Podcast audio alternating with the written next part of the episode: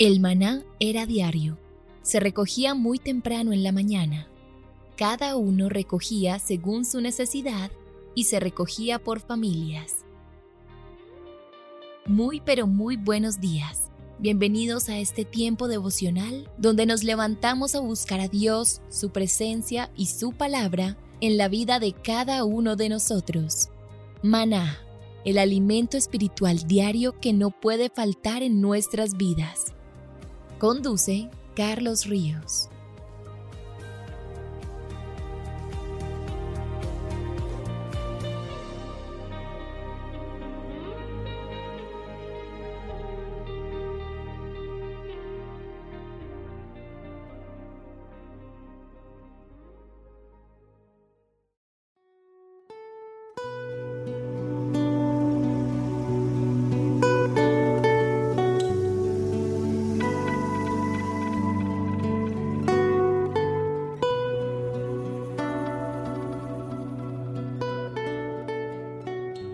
Toma tu agenda devocional maná.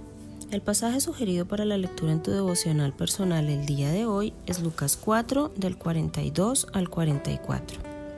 Así como lo hizo Jesús, debemos predicar el Evangelio a aquellas personas que todavía no son salvas. No te dejes distraer por las actividades o la rutina y cumple con el mandato de la Gran Comisión. Te invitamos ahora a que respondas las preguntas que encuentras en tu agenda que te llevarán a conocer cada vez más a Dios y crecer en tu vida espiritual. Al final de cada semana encontrarás las respuestas en nuestras redes sociales, Instagram y Facebook.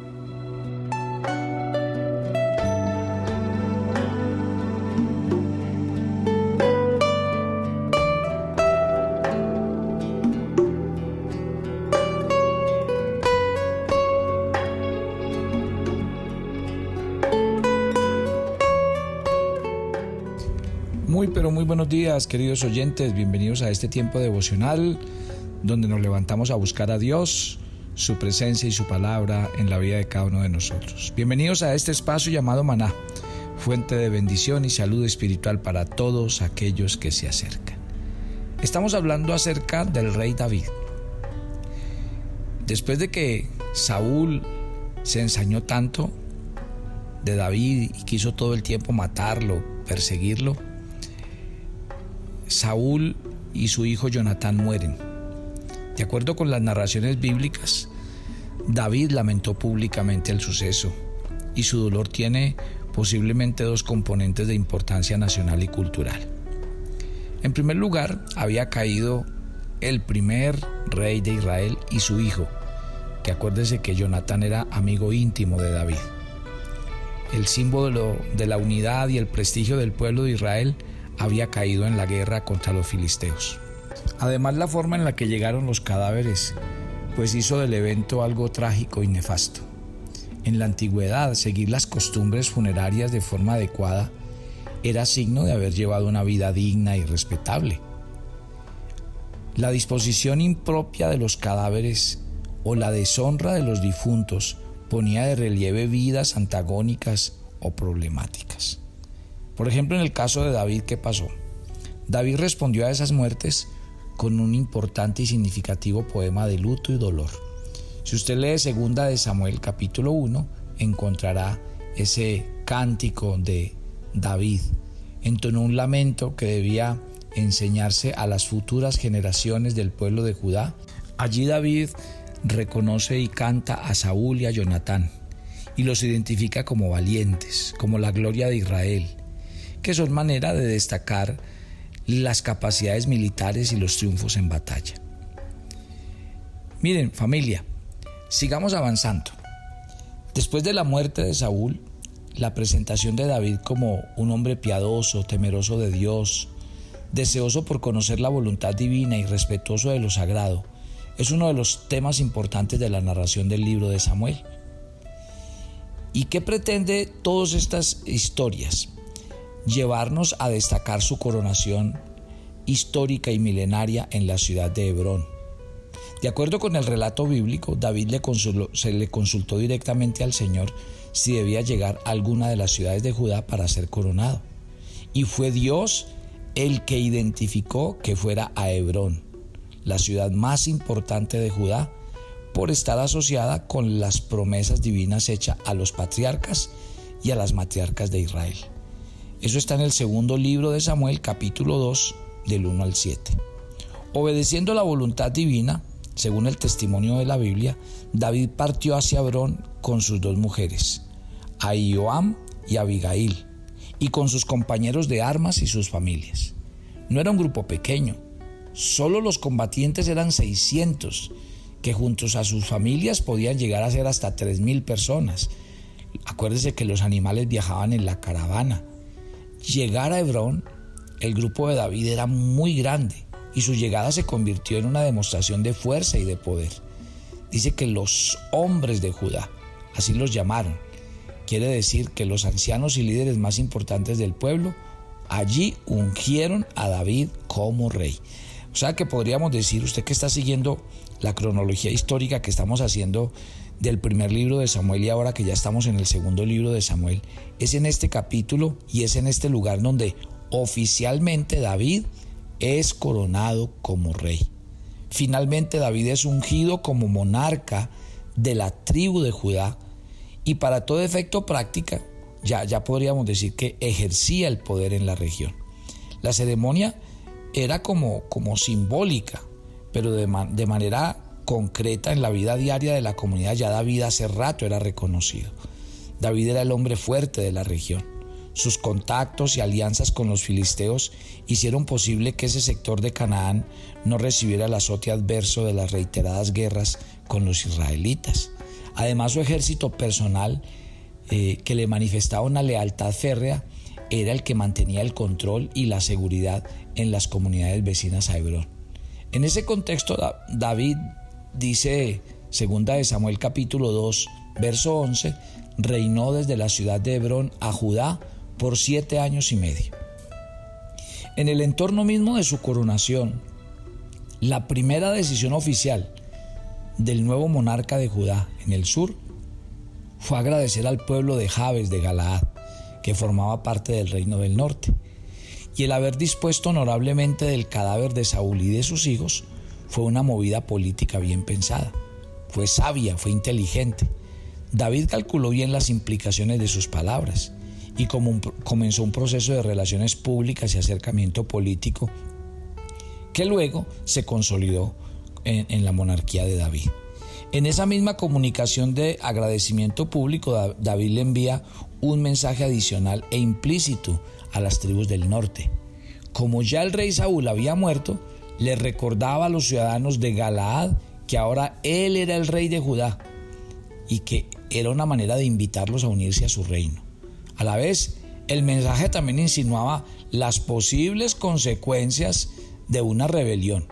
Y mire, verá que en 2 de Samuel 2.7 le dice, esfuércense vuestras manos y sed valientes, que era una manera eh, como así un poco solapada de incentivar a que se incorporaran a su proyecto político de unidad nacional. Sigamos avanzando, estamos en el segundo libro de Samuel capítulo 2. Una vez los ancianos de Judá ungieron en, Hebrón a David como rey, las relaciones de las tribus del norte y del sur se rompieron definitivamente.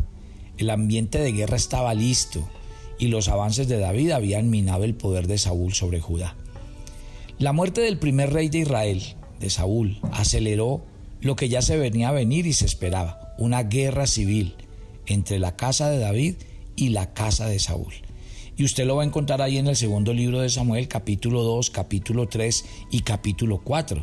Usted encuentra que entre las familias del norte y las del sur fue una lucha intensa y extensa, en que los ejércitos de David fueron ganando fortaleza, ventaja, reconocimiento público, continua y sistemáticamente.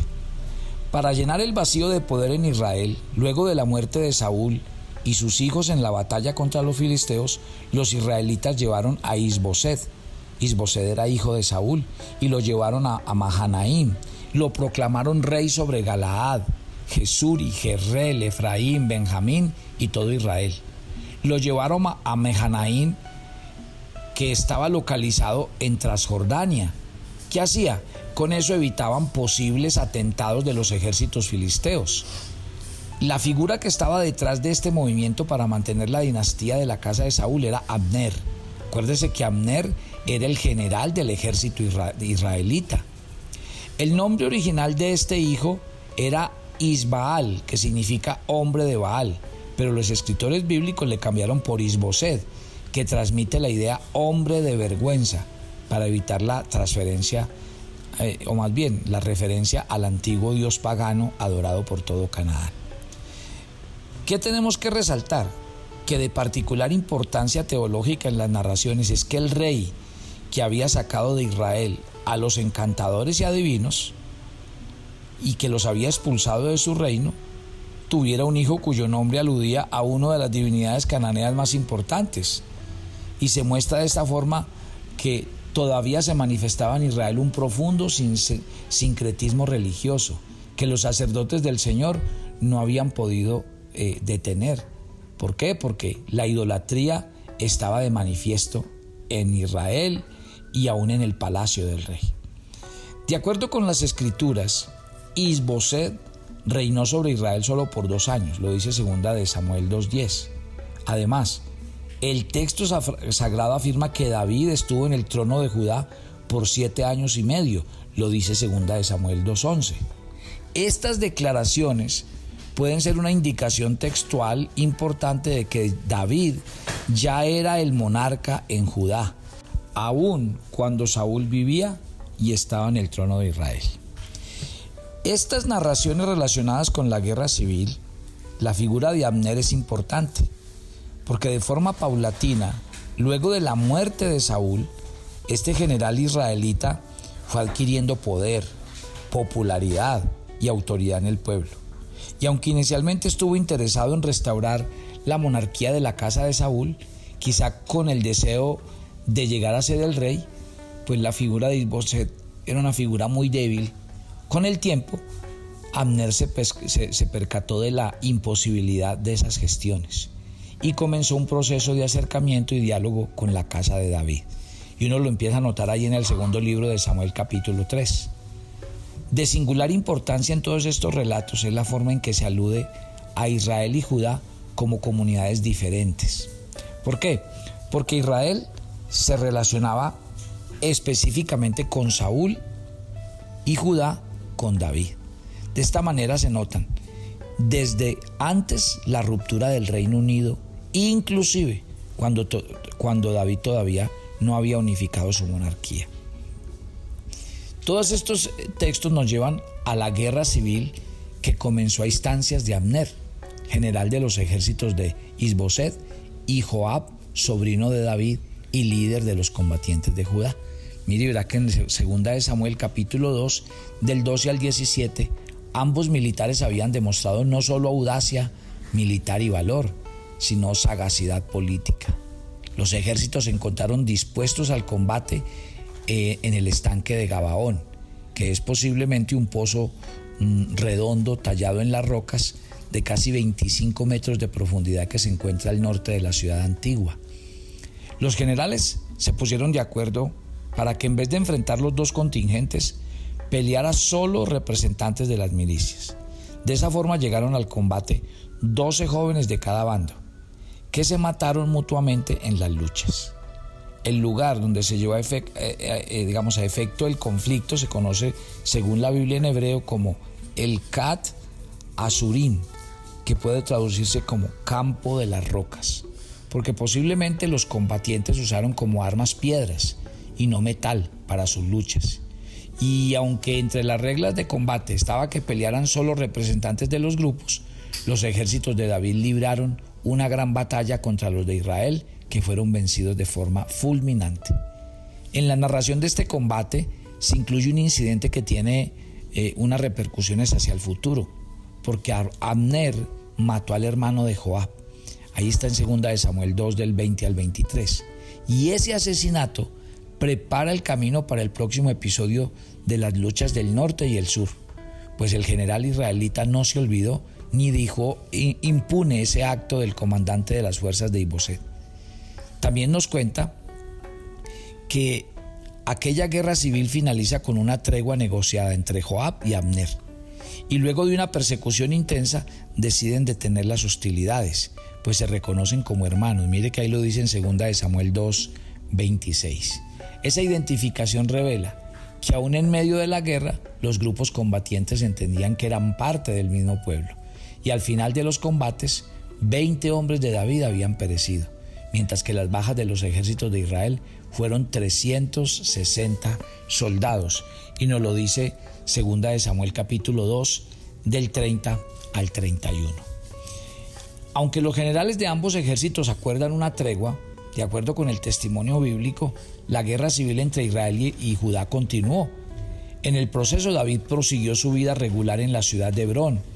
Y de ese periodo, los textos bíblicos indican que David tuvo seis hijos de sus esposas. Mire, tuvo a Amón, hijo de Ainoam, tuvo a Kileab, hijo de Abigail, tuvo a Absalón, hijo de Maaca, tuvo a Adonías, hijo de Agüit, tuvo a Cefatías, hijo de Abital, y, tuvo a Itreán, hijo de Egla. En Israel, recuerden esto, el prestigio, la autoridad y el poder de Abner aumentaban considerablemente. Inclusive, las narraciones indican que hasta el mismo rey le temía. Mire lo que dice segunda de, de Samuel 3:11. Y para poner de manifiesto no solo su autoridad, sino su deseo de reinar, Amner tomó una de las concubinas de Saúl, a Rispa, como su esposa. Y en la antigüedad ese tipo de acto no solo era una afirmación matrimonial e interpersonal, sino que constituía una declaración política. Era una forma oficial de poner de relieve las aspiraciones reales. Era el anuncio público de un golpe de Estado, así de sencillo. ¿Qué pasó ante ese acto de indisciplina y soberbia de Abner? El rey Isboset reclamó a, su general ese acto impropio de infidelidad y arrogancia. Y aunque lo hizo de forma tímida, el aguerrido general responde con más agresividad e irrespeto a las preguntas del rey. Y añade que había sido misericordioso con él al no derrocarlo previamente. Además, hace una declaración pública de apoyo a David y de reconocimiento de que Dios lo había ungido para reinar todo el pueblo de Israel y de Judá, desde Dan hasta Beersheba, Mire lo que, que lo dice segunda de Samuel 3 del 8 al 11. Hasta los enemigos de David en este caso reconocen que Dios lo había ungido para reinar según todos los textos bíblicos.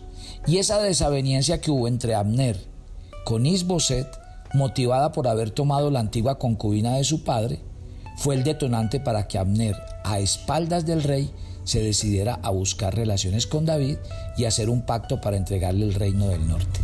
Y en ese pacto, Abner se comprometía a serle fiel a David y a cambio pondría a su disposición el antiguo reino de Saúl que Isboset había dirigido con precariedad.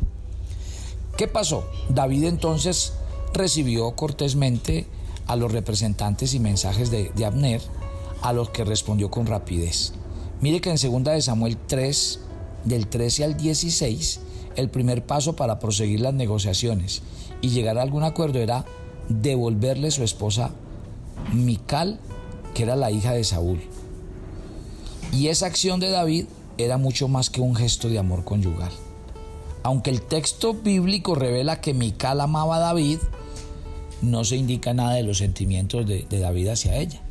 Solo en esta ocasión se pone de relieve esta actitud de reconciliación, pues posiblemente estaba motivada por más bien por un tema político. Tomar como esposa nuevamente a Mical, cuyo actual marido, que era Paltiel, sufrió con mucho dolor y llanto su partida, y con la cual David nunca tuvo hijos, era una estrategia de decisión política y diplomática muy importante. De esa forma David se convertía de nuevo en parte de la familia real de Israel y podía aspirar y ascender al trono con legalidad y reconocimiento. Y ese es el propósito de lo que nos está contando esta historia. Una vez llegaron a los acuerdos preliminares, ¿qué hizo Abner? Se reunió con los ancianos, con los líderes del pueblo de Israel, les presentó sus planes en torno al futuro del reino y el argumento eh, era que a partir de ese momento eh, Dios había prometido a través de David librar al pueblo de Israel de los filisteos y de todos sus enemigos. Eso lo dice segunda de Samuel 3:18. Y de acuerdo con el relato bíblico, ya los ancianos del pueblo anhelaban ese cambio de poder. Posteriormente Abner llegó a la antigua ciudad de Hebrón, sede del reino de David, acompañado por 20 hombres para aprobar finalmente el acuerdo político. Y de esa forma estaba todo listo para que David no, solo no solamente fuera eh, el rey de las tribus del sur de Judá, sino que también expandiera sus dominios al norte, al reino de Israel, y junto a la entrega del reino se comprometió a serle fiel. Qué interesante la historia bíblica, ¿no? Muy bien, mi querida familia. Quiero con esto invitarlos a que sigan leyendo eh, este segundo libro de Samuel. Ya leímos el primer libro desde el capítulo 16 y ahorita estamos leyendo el segundo libro de Samuel y sus capítulos. Los invito a que sigan leyendo juiciosamente porque esta historia es hermosa. Mire, por ejemplo, hoy cómo hablamos de cómo David retoma el poder, un reino dividido con la muerte de Saúl, pero mire que todo lo que usó, sus estrategias, su sabiduría, lo llevó a unificar a Israel y de aquí en adelante vamos a hablar de un reino consolidado, de un reino que le trajo mucha bendición y prosperidad a Israel como pueblo.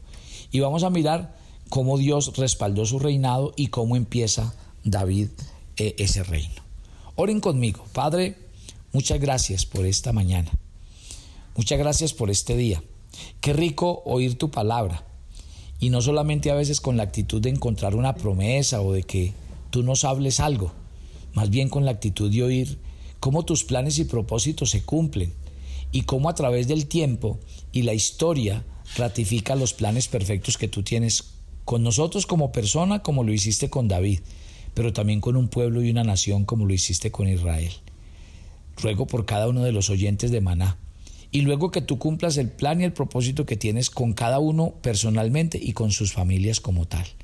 Por eso te entregamos este día, pedimos que tu gracia, tu misericordia y tu amor nos acompañen y que cada día sigas guardando nuestra vida y llevándonos de gloria en gloria. Nos encomendamos a ti, pedimos tu bendición, tu presencia, tu gracia y rogamos que en todo tiempo y en todo momento seamos llenos del Espíritu Santo para hacer cada día tu voluntad. Señor, Guárdanos, cuídanos y susténtanos. Y gracias por estar siempre con nosotros en Cristo Jesús.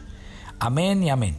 Mi querida familia, entonces mañana es el viernes de oración hermana y mañana vamos a tener en vivo una reunión en la ciudad de Nueva York, 7 de la noche, donde vamos a abrir nuestra sede. Póngame pues cuidado, es a las 7 de la noche, la gente que vive en New York. El número de contacto es 347 217-6369. A ver, 347-217-6369. Vamos a estar reunidos en el sector de Queens. Entonces, para que ustedes eh, vayan y compartan con nosotros en esta reunión. El día sábado vamos a estar en Broward. Igual les doy el número de contacto 954-667-5004. 954-667-5004, 7 de la noche el día sábado. Y el día lunes vamos a estar en Orlando. En Orlando, Florida, también vamos a estar allá haciendo una reunión y están cordialmente invitados. Todos muy atentos y yo mañana vendré con nuestro viernes de oración en Mana. Bendiciones para todos.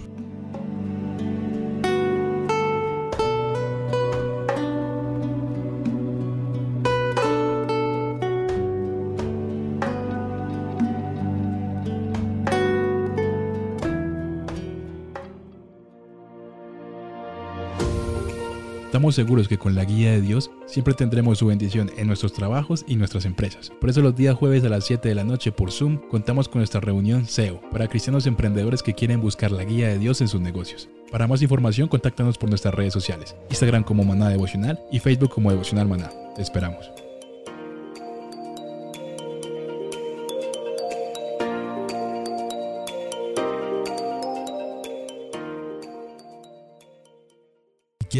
¿Quieres enterarte de nuestros temas, reuniones y devocionales? Suscríbete a nuestro canal de YouTube Devocional Maná y da clic en la campanita de cualquiera de nuestros videos para activar el recordatorio.